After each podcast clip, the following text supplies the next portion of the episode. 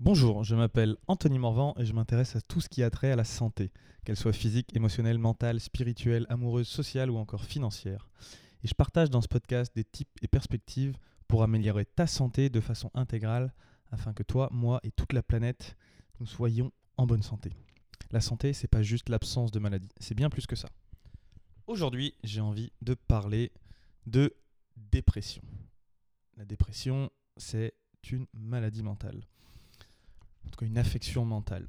Et euh, j'en parle euh, aujourd'hui parce que euh, je crois que je connais. Ça fait longtemps que je deal avec. Et euh, je trouve qu'il y a assez peu de gens qui en parlent. Et d'ailleurs, j'ai pas fait de podcast moi-même depuis six mois parce que bah, j'étais complètement dans mon jus, en bonne dépression. Alors, je sais pas ce que ça te fait d'entendre ce mot-là. Pour beaucoup de gens, souvent, c'est un peu tabou. Et je le comprends moi-même. Je pense qu'avant de vraiment pouvoir mettre le doigt dessus, je...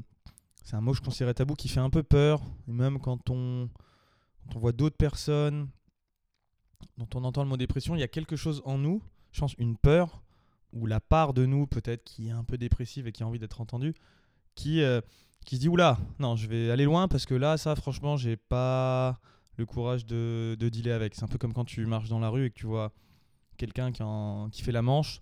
Souvent, euh, tu vois, tu pourrais le regarder dans les yeux, lui, lui dire bonjour, mais non, on détourne le regard parce qu'il y a quand même quelque chose qui nous dérange. C'est dur, ça fait de la peine. Ça, ça vient nous toucher. Et quelqu'un qu'on connaît, ou pas d'ailleurs, enfin qu'on suit, peu importe, hum, qui ose parler de dépression, c'est tout de suite un peu dérangeant. On a envie de dire, mais non, mais allez, sois fort, quand même, regarde, la vie est belle. Et, en fait, en essayant de convaincre l'autre, c'est soi-même qu'on essaie de se convaincre qu'en fait, je vais bien, tout va bien. Et quand quelqu'un accepte un peu parfois de lever le voile et dire, non, franchement, la vie, c'est de la merde. Euh, Il y a des moments, j'en peux plus. Il y a ça et ça qui est dur. Et ce qui est génial, c'est que ça. Enfin, c'est génial. Ça vient toucher à des points où, évidemment, c'est très subjectif comme délire. C'est juste. euh, chacun vit dans son monde. On a chacun nos interprétations de qu'est-ce qu'on. co- comment on ressent les choses. Et évidemment, il y aurait toujours quelqu'un pour dire Mais attends, euh, regarde, euh, tu vis dans un pays qui n'est pas en guerre. euh, Enfin, pour nous sortir, regarde la gratitude. Tout ce, que tu, ce pourquoi tu peux avoir de la gratitude, ça va aller. En fait, oui. Hmm, Et c'est vrai. C'est vrai. Mais visiblement, la personne qui est en galère, elle. euh, j'ai même dit galère, j'ai pas osé redire dépression parce que je me dis, je vais pas quand même faire un podcast dans lequel je dis 17 000 fois le mot dépression. Ce serait quand même dépressif de faire tout ça. Et donc, c'est vrai que cette personne qui le vit de façon euh, su- subjective, il y a peut-être plein de choses qui vont bien dans sa vie. Et, et parfois, ça suffit pas. Et alors, la dépression, j'ai vraiment creusé moi-même euh, pour la vivre. Même si je pense pouvoir dire qu'aujourd'hui, je pense que ça va un peu mieux, il y a des gros gros résidus.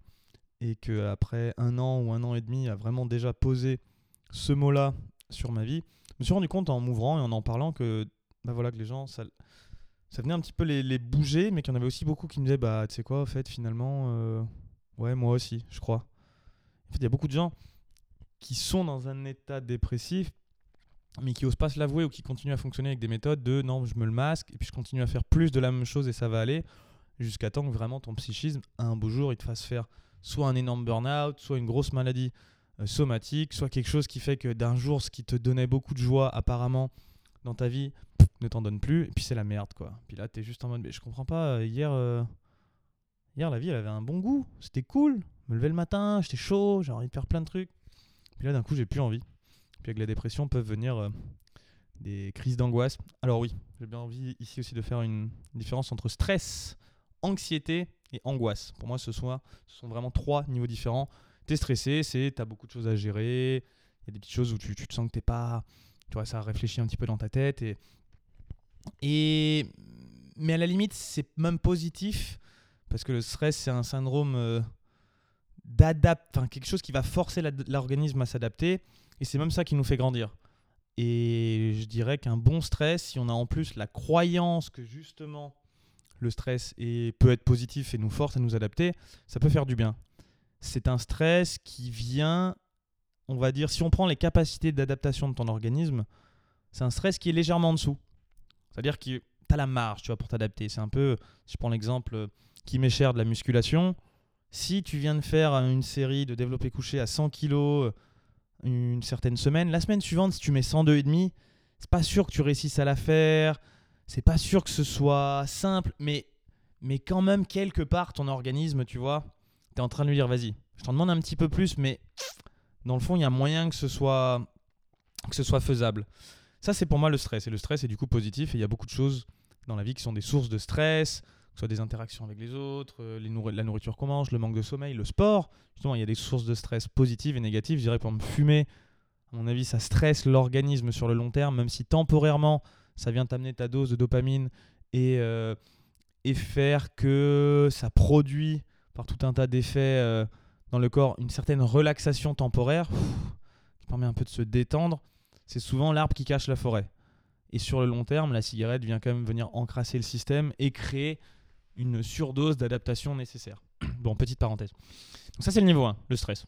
Franchement, on va dire, dans le fond, le stress, c'est cool, c'est inévitable. Et puis voilà, si on, si on arrive un peu à le gérer et qu'on reste toujours au niveau du stress et adaptation, stress, adaptation, c'est même quelque chose de bien qui nous aide à grandir. C'est l'état de flow de hum, Miyai, Csikszentmihalyi. Franchement, à un moment, si t'as pas de stress, tu te fais complètement chier aussi et c'est pas bien. quoi. Là, dans ce cas, tu vas te créer du stress par ennui. Euh, le stress, c'est la bonne frontière entre trop de challenge et pas assez. C'est là où, voilà, t'es challengé et puis ça avance. L'anxiété, là déjà, c'est un peu plus. L'anxiété, c'est quand même c'est une grosse source de stress, mais qui commence à dépasser tes capacités adaptatives pendant longtemps et qui fait qu'au bout d'un moment, ton organisme, euh, bah, il lâche, il, donne tout. Les surrénales vont travailler, il va faire entrer en jeu tout un tas d'hormones pour que il quelque chose qui, pour que le corps réagisse quoi. Mais au bout d'un moment, bah, les hormones disent bon ok, je veux bien un jour, deux jours, trois jours, dix jours. Puis au bout d'un moment, il n'y a plus quoi. Les hormones disent ou les, les surrénales ou tout, le processus adaptatif, il dit bah désolé, je suis au bout du rouleau. Il n'y a plus, plus grand chose. Euh, et du coup, cette phase d'anxiété, c'est quand tu es encore plus ou moins capable de gérer, mais borderline, tu vois. Ça passe, mais il en faut pas beaucoup plus. Et l'anxiété, ça commence vraiment déjà par se traduire souvent des réactions. Le stress, on va dire que ça peut être assez rationnel. L'anxiété, ça commence à rentrer dans le domaine de l'irrationnel. C'est-à-dire que tu commences à avoir des pensées qui bouclent dans ta tête. Il n'y a vraiment pas de réalité objective et quelqu'un peut vraiment se poser en face de toi et commencer à ne pas comprendre. Mais attends, pourquoi tu stresses sur tel point là? Il n'y a aucune raison, tout va bien se passer. Regarde, tu as les capacités, on a large le temps. Euh, et d'un point de vue extérieur, l'anxiété déjà ne trouve pas vraiment, on va dire, d'explication. Et l'anxiété, c'est déjà pas cool à vivre. En général, on, le vit un petit peu moins. C'est une sensation de malaise un peu générale. Euh, on sait pas trop pourquoi, mais ça va pas. On commence à envisager les choses de façon un peu négative. Et ensuite, euh, l'angoisse ou la crise de panique. Là, c'est euh, pour ceux d'entre vous qui avaient expérimenté ça. Déjà, je vous fais un gros câlin et je vous dis euh, bon courage et je souhaite vraiment ça à personne. Moi aussi, ces derniers mois, j'ai pu l'expérimenter plusieurs fois. Pour moi, c'est une des choses les plus horribles du monde. C'est comme si d'un coup, tout devenait irréel, qu'on sortait un peu de notre corps et c'est cette espèce de sensation, moi, ça me l'a fait de, sentir vraiment que bah, je vais crever. quoi. C'est juste, voilà, je suis en train de crever ou alors je suis déjà même c'est plus ou moins fini, et ou que de toute façon la vie ne sera plus jamais normale. C'est d'un coup comme si euh, il y avait un énorme sentiment de. Moi je le représente par le ciel qui me tombe sur la tête. C'est vraiment comme si euh, j'imaginais tout qui se resserre autour de moi, tout devient. je me sens oppressé juste par la vie, même dans un grand espace, il y a ce côté de, se sentir écrasé et avec tout qui prend une tournure euh, négative. Le moindre signal, la moindre voix, les sons, les images, tout est tout de suite très rapidement euh, très dark, très insupportable. T'as juste pas envie d'être là où t'es et t'as envie de fuir cet instant-là, mais chaque autre chose c'est pareil. Donc c'est une perpétuelle fuite en permanence de ce qui est là maintenant. Et c'est euh, franchement c'est chaud. En général, ça ne dure que que 15, 5 à 15 minutes en général et après on est extrêmement fatigué on baille énormément parce que le corps il s'est tellement crispé, protégé euh, pendant ce moment-là que voilà, ça. Euh, il relâche complètement quoi. Ça fait vraiment comme après une énorme séance de sport. Euh, voilà un petit peu ce que je voulais faire comme distinction entre stress, anxiété, angoisse. le pire étant bien évidemment l'angoisse. L'angoisse, on peut aussi la définir par la peur d'avoir peur ou l'anxiété d'avoir de l'anxiété. Et souvent, elle monte juste par euh, attends, il y a quelque chose qui commence à se passer. Là, on a peur que ça continue à monter. Et cette peur alimente ce qui est en train de se passer. C'est comme si tout, tout continuait. Une psy me l'a dit un jour, j'avais trouvé ça génial. Elle a dit Bon, deux choses à garder en tête. Et là, je vous le dis pour tous ceux qui font parfois des, des crises d'angoisse, moi, c'est deux choses qui m'aident à beaucoup me raccrocher à ça. C'est la première, donc, non, tu ne vas pas mourir. On a l'impression que si, hein, mais non, n'en meurs pas. Et de deux, ça, va, ça, ça s'arrête à un moment. Ça s'arrête toujours à un moment. Et c'est pas drôle parce qu'on sait pas quand ça peut survenir, mais je trouve que moi je me suis écrit ces deux petits mots, bon, je vais pas en mourir, et au bout d'un moment ça s'arrête. Et ça fait quand même du bien. Ça fait pas tout. Après, quand c'est dur, on fait comme on peut. C'est le bordel. Mais, mais voilà. Et souvent, pourquoi j'en parle lors de la dépression Parce que les deux sont liés. Souvent, au bout d'un fort moment de dépression, il peut aussi y avoir des phases d'anxiété, ou alors euh, l'anxiété peut amener à la dépression, parce que des crises d'anxiété ou d'angoisse répétées, bah, ça fatigue le système, ça fait peur et ça, ça peut amener à un état justement dépressif. Et j'en parle aussi aujourd'hui pour dire, bah voilà, pour moi, c'est pas vraiment tabou. Je crois que si je regarde les statistiques, c'est 18% des gens qui vont euh, subir un épisode dépressif dans leur vie. Alors à la fois, c'est pas tant que ça. Je me serais dit, ouais, mais comment ça se fait que c'est pas 100% des gens, quoi? Je comprends pas. Ça me semble évident qu'à un moment, quand même, on doit tous euh, y passer. Bah non. Et de l'autre, je trouve que c'est aussi énorme et c'est assez symptomatique, je pense, de, de nos sociétés actuelles. Euh, et, et, une des façons que j'en ai de la comprendre, moi, aujourd'hui, c'est que la dépression, à un niveau, c'est d'avoir une certaine clairvoyance sur notre vie et de ne plus réussir à se cacher derrière ce qu'on ce qu'on fait au quotidien euh, pour se mentir à soi-même en se disant que ça va bien. Que ce soit les relations, que ce soit s'amuser, sortir, euh, le travail dans lequel on s'investit à 100%.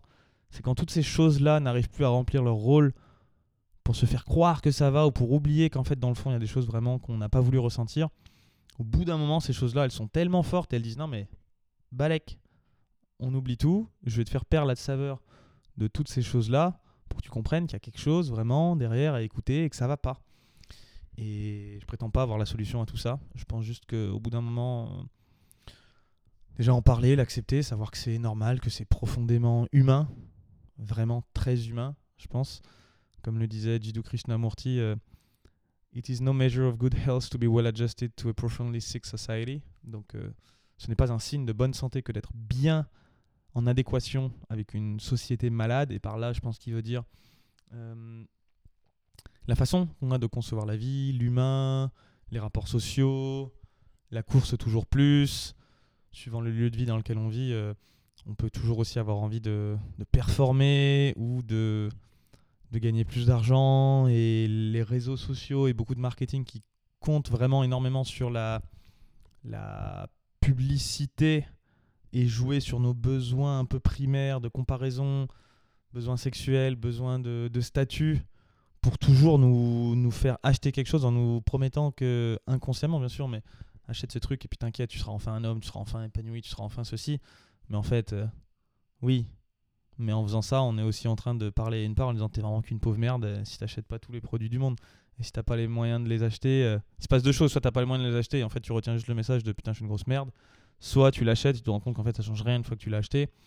Et tu te retrouves toujours, et tu te retrouves quand même à avoir entendu hypnotiquement un message qui t'a dit euh, qu'il y avait des trucs en toi qu'il fallait combler. Quoi. je pense aussi que c'est un certain type de personnalité qui ont tendance peut-être à se poser des questions ou à en vouloir un petit peu plus dans la vie ou qui peut-être n'ont pas été bien euh, encadrés ou auxquels on n'a pas donné du cadre et de l'amour en même temps étant enfant. aucune critique sur les parents, chacun fait comme on peut, mais constate qu'en général, euh, des enfants très équilibrés, euh, ça évite probablement des gros épisodes dépressifs. voilà, et à la fois, bah, je pense aussi que c'est un luxe quelque part, parce que si on... Là, moi, je me dis, putain, si je vivais dans une société dans laquelle euh, je risquais de me faire égorger à la machette tous les jours ou que je devais travailler 15 heures par jour juste pour avoir de quoi me nourrir, bon bah je serais peut-être déprimé, mais bon je continuerais juste à, faire ce que j'ai à faire et pour pouvoir réussir à bouffer quoi. Donc il y a quand même un côté de c'est un, sacré luxe de pouvoir s'autoriser à être dépressif et de, de l'accueillir. Alors pour ceux qui écoutent ça, euh, si t'es vraiment dépressif au point d'avoir des idées suicidaires, pareil grosse con je compatis énormément. Ça m'est ça m'est arrivé et je me souhaite que ça ne soit plus le cas, mais euh, bah, c'est pas cool. Ça aussi, c'est méga tabou parce que ça nous fait tous peur. On n'a pas envie d'entendre que nos proches parfois ont ce genre d'idées. Euh, Lucie, ma meilleure amie, je te fais un, gros hug. Je sais que tu as eu euh, peur pour moi plusieurs fois. Et, mais voilà, mais en même temps, c'est quelque chose qui existe. Et Le pire, c'est que justement, les gens qui le ressentent euh, ressentent de la culpabilité de le ressentir et n'osent pas non plus en parler aux autres. Et, on n'est pas forcément euh, armé en face pour savoir accueillir ça, parce que nous-mêmes, ça vient nous faire bouger quelque chose, on a peur de perdre l'autre, puis ça vient nous, ça vient nous, nous angoisser à l'intérieur sur certains points, on se sent vraiment démuni. Et euh, c'est pour ça qu'il y a des professionnels et que je pense qu'il faut euh, se, se, tourner vers eux et, demander de l'aide parce que quand même dans le fond je reste convaincu dans les moments où tout va bien que cette putain de vie elle vaut le coup et qu'il y a encore, euh, y a encore beaucoup de choses à, y faire et que communier en tant qu'être humain ou expérimenter et, co-construire tout ça et s'apporter du soutien mutuel et puis kiffer quoi. Kiffer, il y a encore pour moi il y a encore plein de choses à faire même si parfois ça en perd un peu un peu sa saveur. Je voulais aussi faire la distinction entre une. Euh, pour une dépression, c'est pas un épisode dépressif, c'est pas, enfin, c'est pas, c'est pas une déprime. Si déprimé pendant quelques semaines en hiver ou que c'est un peu le bordel, bon, ok, soit, ça arrive, c'est pas une dépression. Tout le monde, ça, on l'a pour le coup, des moments où on a des petits coups de mou. Un petit coup de mou, c'est pas, pas pareil. Une dépression, c'est quelque chose qui s'installe dans la durée, qui vraiment fait perdre le, le goût de la vie euh, sur beaucoup de niveaux. Ça va aussi avec beaucoup de dévalorisation de soi, de ce qu'on a déjà fait, de ses qualités. Ça vient aussi avec une, euh, en général une, fatigue mentale, côté de perte de mémoire, euh, avoir du mal à, se concentrer, une certaine irritabilité. Il y a aussi la perte d'envie, voilà, pour d'élan un peu vital, de, se motiver à, faire plein de choses. ça va avec quoi d'autre? Avec une, bah, une fatigue aussi. Alors ça peut être soit des troubles du sommeil, où on a du mal à dormir justement parce que quand même on aimerait bien ne pas être, quand on est allongé, qu'on ne peut rien faire, euh, ça bouge tellement qu'on se dit euh, on va se lever, on va faire quelque chose, mais en fait on n'a pas, on est trop fatigué pour le faire. Ou alors au contraire pour d'autres personnes c'est plutôt des heures et des heures à dormir parce que euh, les yeux fermés, au moins on est dans le même, on est dans le même monde et que, que, d'autres personnes on n'a pas à affronter la dure réalité que, que le monde réel ou notre vie au quotidien ne nous convient pas. Ça vient aussi euh, parfois tout simplement d'un sentiment de... Hum, enfin ça peut être accompagné d'un sentiment en fait, de, de baisser les bras, c'est-à-dire un peu de victimisation justement. Hum, dans le sens où on se dit, bon, bah, de toute façon, on se sent plus responsable de quoi qu'on peut faire. On sent un peu que la, le poids de la vie est trop lourd et qu'on n'a plus la force intérieure de modifier quoi que ce soit et on se laisse un petit peu aller comme une, comme une feuille au vent. Et ça aussi, c'est assez typique, c'est cette fatalité de dire mais à quoi bon? De toute façon, j'ai pas la force. Toutes ces forces de la vie sont tellement plus fortes que moi. Euh, ça aussi, ça va euh, avec une dépression. Ça va aussi souvent avec euh, des prises de conscience ou souvent dans une dépression, ce qui se passe, c'est de la tristesse qui est due à une perte, une perte tout simplement, une sorte de, de deuil. Ce deuil peut être de quelqu'un, souvent ça peut être déclenché par la perte d'un proche, par la perte d'un emploi, mais aussi par la perte d'une vie, ou de l'argent par exemple, mais aussi de la perte d'une vision du monde. Et c'est celle-là, je trouve, la plus pernicieuse, qu'au bout d'un moment, surtout quand on fait du développement personnel, on va modifier notre vision du monde, et il y a des visions du monde qui, même si elles progressent en niveau de conscience, sont parfois plus dures à vivre, parce qu'on a plus conscience de certaines choses, où il y a des choses qui nous qui étaient simples avant, qu'on savait faire et qui nous satisfaisait, nous convenait. Voilà, j'aime bien ce mot, satisf... je suis satisfait, satisfait de ce que je fais. Pas en mode je suis méga heureux et ya youpi, non, je suis satisfait de la vie, quoi. Je suis reconnaissant de pouvoir faire ça tout le temps. Bout d'un moment, on peut aussi voilà, perdre un peu cette vision du monde et en prendre une peut-être un peu plus grande et ne pas encore savoir complètement fonctionner dans cette vision du monde. Mais on sait que si on continue à adopter les comportements de l'étape précédente, bah, ça ne nous nourrit plus vraiment non plus. Et c'est quand même un deuil de faire quelque part le, le deuil d'une personnalité ou d'une façon d'être, d'un rapport au monde qui d'un coup change et peut-être dans lequel on, nous-mêmes on est un peu perdu et avec lesquels on a moins de personnes en, en contact ou peut-être moins de gens, le temps qu'on se refasse un réseau là-dedans, moins de gens qui nous comprennent, donc on peut aussi se sentir un peu incompris, ce qui rajoute euh, à ce sentiment de solitude, à la dépression.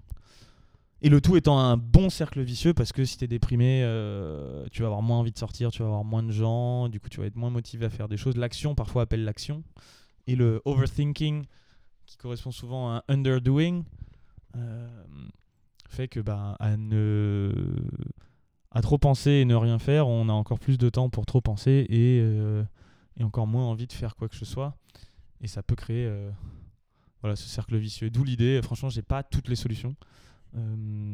mais c'est sûr que se faire aider, demander, trouver quelque chose qui, mette un peu l'énergie en mouvement, tout simplement de, rentrer dans l'action pour casser l'overthinking, de retrouver des, des, choses simples, évidemment se reposer, prendre du temps en nature, avec des amis qui comprennent, mais aussi c'est de se, concentrer évidemment sur ce qu'on a, voir les choses positives, et puis euh, arrêter de se comparer. Pour moi, je pense qu'il y a un gros côté de comparaison, de dire, ah voilà ce que je pourrais être en train de faire, ou ce que quelqu'un d'autre pourrait être en train de faire. On a tous notre unicité à un certain niveau dans la vie. Ça ne veut pas dire qu'on ne doit pas s'inspirer de ce que font les autres pour se dire waouh, bah, si, lui, si lui, lui ou elle est capable de ça, moi aussi je devrais en être, euh, pouvoir en être capable. Mais, mais ne pas se dire euh, si je ne suis pas ça, c'est pas bien. Bon, c'est facile à dire, hein, mais. Et, et enfin, et apprendre tout simplement peut-être aussi bah, faire connaissance avec cet ami. Ne pas voir ça comme je suis la dépression, mais juste bon, bah je suis un être humain et il y a une dépression qui m'accompagne à ce moment-là. Avoir un peu comme une compagne, certes un peu toxique, mais qui peut-être elle aussi euh, a besoin euh, d'être entendue et de voir ce qu'elle ce qu'elle peut nous dire. Parce que parfois une dépression, ça peut juste montrer justement qu'il y a toute une façon d'être au monde ou des, activités qu'on continue à faire qui, qui ne nous correspondent plus. Ou pour lesquelles il y a une partie de nous qui est en train de dire mais ça faut arrêter, faut arrêter, faut arrêter, faut arrêter. Bon, tu veux pas, je te donne plus envie de la faire cette chose-là. Voilà, c'est bien, tu vas te démerder pour arrêter. Et essayer un peu de faire confiance qu'il y a une intelligence plus, plus grande, qu'on peut appeler l'inconscient ou autre, qui nous fait passer des messages si tant est qu'on est capable de les entendre, même si ça fait vraiment chier. Euh, j'ai pas envie de faire de faux semblants de touche de positivisme, la, la dépression c'est génial, mais ça, ça, peut, comme tout dans la vie, être source justement de messages qui vont nous permettre d'évoluer ou de nous pointer un petit peu du doigt des choses à lâcher pour peut-être pouvoir euh, emprunter un nouveau chemin. Et là, évidemment, après, c'est la foi en la vie qui va dire euh, comment est-ce qu'on aborde ce moment-là pour réussir à l'aborder sereinement et se dire que putain, je lâche quelque chose et je sais pas trop où ça va, mais que dans le fond, ça va le faire parce que dans le fond, la vie, c'est un peu que ça, tout le temps. Et aussi, bah, ça enseigne, euh, ça enseigne la compassion, la compassion pour les êtres humains, de se dire ah ouais, ok, il y a des moments, en fait, euh, quand je donne une injonction à quelqu'un, il suffit de faire ci, faire ça, et puis ça va aller. Oui. Mais quand je me retrouve dans la position de ce il suffit, j'en ai pas la force, j'en ai pas envie, et quelque chose qui me dit que tout ça, ça sert à rien. En fait, je peux comprendre du coup l'injonction que je vais pouvoir donner à d'autres personnes quand moi je me sens mieux, le il suffit de ah oui, si tant est qu'on en ait vraiment profondément envie, qu'on en soit capable. Mais si je me place du point de vue que parfois cette donnée-là n'est pas là, ça, ça me permet de connecter un peu plus avec euh, la souffrance de l'autre et peut-être qu'au lieu de lui, tout en cherchant à l'aider, à le guider, à le comprendre, à lui dire tiens, peut-être que tu peux faire ça, ça va t'aider à. Mais pas le voir comme une injonction en mode t'es vraiment le dernier des tocards, regarde, t'as qu'à faire ça et tu vas perdre du poids ou t'as qu'à faire ça et tu vas réussir, c'est bon, il suffit de se battre et regarde, il y a des gens qui ont plus de mal que toi. Voilà. Certes, la souffrance ne donne aucun droit, mais la souffrance est quand même euh, très très personnel et, comme le disait euh, euh, Robin Williams, euh, une citation que j'aime beaucoup aussi, où il dit Personne ne fait semblant d'être en dépression. Par contre, les gens font souvent semblant d'être heureux. Donc, soyez gentils. Et il dit ça pourquoi? Pour dire que, bah, en fait, quand tu croises quelqu'un et que cette personne est en dépression, en général, elle ne fait pas semblant. En revanche, elle peut faire semblant d'être en bonne santé, euh, ou d'être bien, et par bonne santé, oui, au sens de la santé, que même parler la santé intégrale, c'est évident que si on est en dépression, on va pas dire qu'on est en santé intégrale, on va dire qu'il y a quelque chose justement à soigner sur lequel mettre de l'énergie pour comprendre un petit peu de l'énergie, du temps, de l'acceptation, de l'accueil, de l'empathie, soi-même pour euh, comprendre qu'est-ce qui a besoin d'énergie, pour retrouver un niveau de santé euh, mentale. mais que en général les, les gens font pas semblant d'aller mal. Ça sert à rien de rajouter une couche de il suffit de parce que je crois qu'ils en ont pas vraiment besoin. Merci à tous d'avoir écouté ce podcast jusqu'au bout. Je vais continuer euh, sur ce genre de sujet qui me touche moi personnellement et aussi euh, à parler de, de, santé au sens large. Là, on va dire qu'aujourd'hui, avec la dépression, c'était plus une santé probablement mélange de santé émotionnelle, mentale et spirituelle. Santé émotionnelle, c'est les émotions qu'on va pouvoir ressentir. Mentale, ça va être les pensées qui bouclent dans la tête et qui créent les émotions. Et spirituelle, dans le sens où la dépression, ça peut amener un certain vide existentiel ou quelque chose, un manque de sens qui, dans notre spiritualité au quotidien, euh, euh, bah, du coup, rend euh, des choses un peu, un peu insipides, on va dire. Mais je continuerai, je continuerai sur, diverses, sur divers sujets parce que, par exemple, la santé financière, pour moi aussi, c'est quelque chose de très important. Et surtout, au fur et à mesure, j'essaierai d'aborder ces thèmes de façon un peu plus cadrée et avec différents niveaux parce que la santé, comme je l'ai dit, c'est pas juste l'absence de maladie. On va dire que ça peut être le niveau 1. C'est euh, si on est en maladie, essayer de vaincre ou de surpasser cette maladie. Et ensuite, de trouver au moins un état d'absence de trouble, qui se nomme euh, ataraxie en, grec. Et ensuite, euh, de continuer à respirer pleinement la santé, où c'est pas juste dans un état neutre, mais c'est un état positif euh, et, en croissance et d'émerveillement et de contribution avec, euh, avec toute la planète. Voilà pour moi. Je m'appelle Anto, ceci est mon histoire et avec un peu de chance en parlant de moi, je parle aussi de toi.